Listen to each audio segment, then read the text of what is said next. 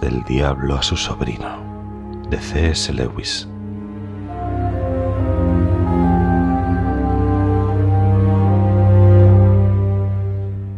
Mi querido, mi queridísimo Orugario, mi encantador sobrino,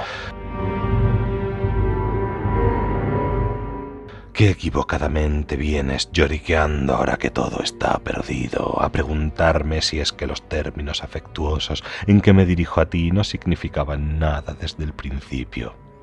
Al contrario, queda tranquilo, que mi cariño hacia ti y tu cariño hacia mí se parecen como dos gotas de agua. Siempre te he deseado como tú, pobre iluso, me deseabas.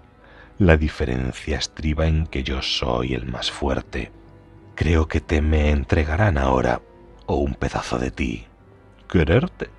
Claro que sí, un bocado tan exquisito como cualquier otro. Has dejado que un alma se te escape de las manos.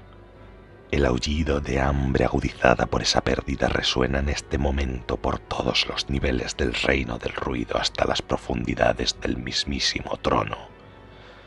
Me vuelve loco pensar en ello que bien sé lo que ocurrió en el instante en que te lo arrebataron. Hubo un repentino aclaramiento de sus ojos, ¿no es verdad? Cuando te vio por primera vez, se dio cuenta de la parte que habías tenido de él y supo que ya no la tenías.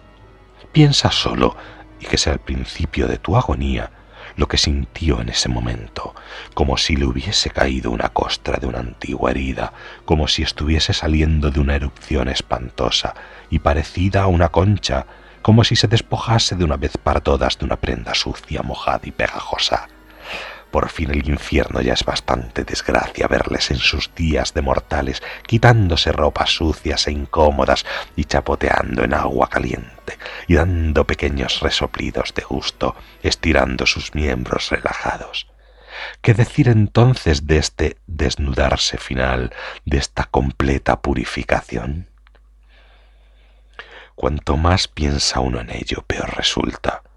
Se escapó tan fácilmente sin recelos graduales, sin sentencia del médico, sin sanatorio, sin quirófano, sin falsas esperanzas de vida, la pura e instantánea liberación. Un momento pareció que era todo nuestro mundo, el estrépito de las bombas, el hundimiento de las casas, el hedor y el sabor de los explosivos de gran potencia en los labios y en los pulmones, los pies ardiendo de cansancio, el corazón helado por el horror, el cerebro dando vueltas, las piernas doliendo, el momento siguiente todo esto se había acabado, esfumado, como un mal sueño, para no volver nunca a servir de nada, estúpido, derrotado, superado.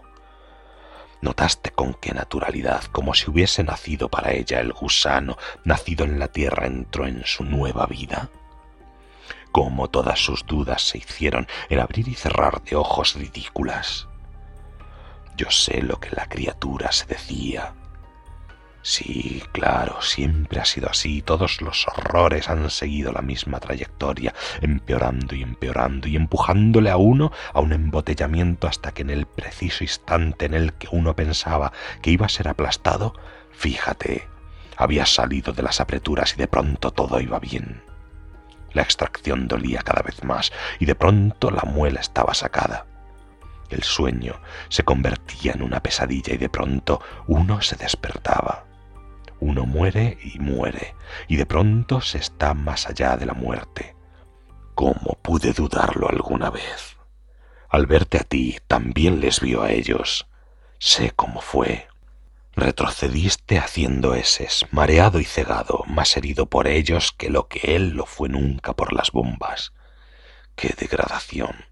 Que esta cosa de tierra y barro pueda mantenerse erguida y conversar con unos espíritus ante los cuales tú, un espíritu, solo podías encogerte de miedo.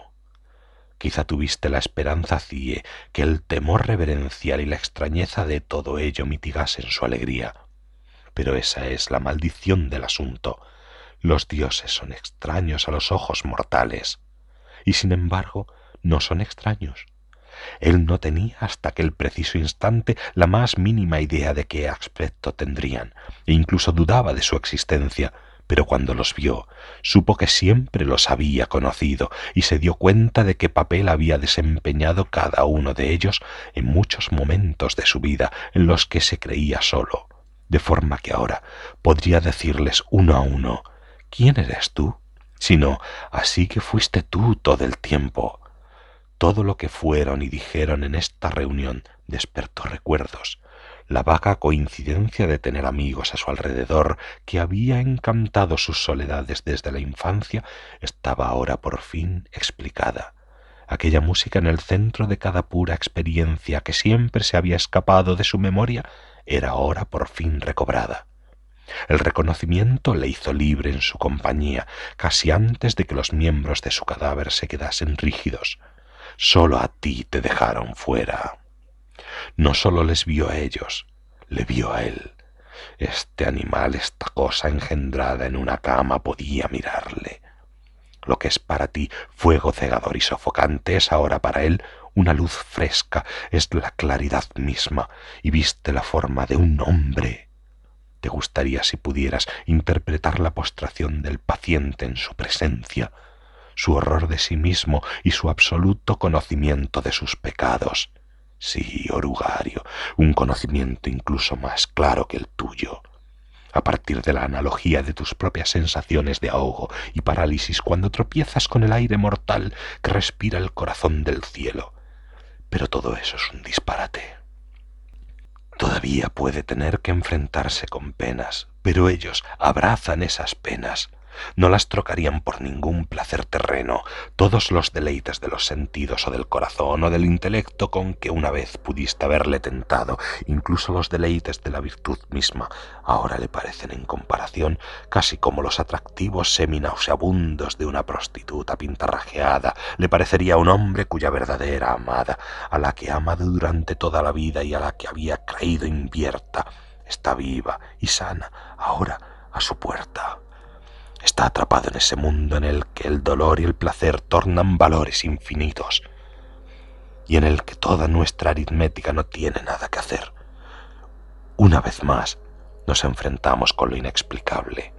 Después de la maldición de tentadores inútiles como tú, nuestra mayor maldición es el fracaso de nuestro departamento de información. Si tan solo pudiésemos averiguar qué se propone, Ay, que el conocimiento, algo tan odioso y empalagoso en sí mismo, sea, sin embargo, necesario para el poder. A veces casi me desespera. Todo lo que me mantiene es la convicción de que nuestro realismo, nuestro rechazo frente a todas las tentaciones de todos los bobos desatinos y de la faramaya deben triunfar al final. Entre tanto, te tengo a ti para saciarme. Muy sinceramente firmo como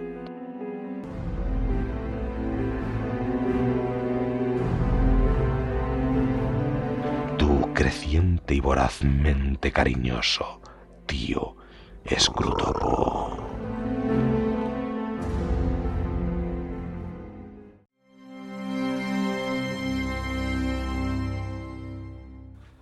Cartas del Diablo a su sobrino, de C.S. Lewis,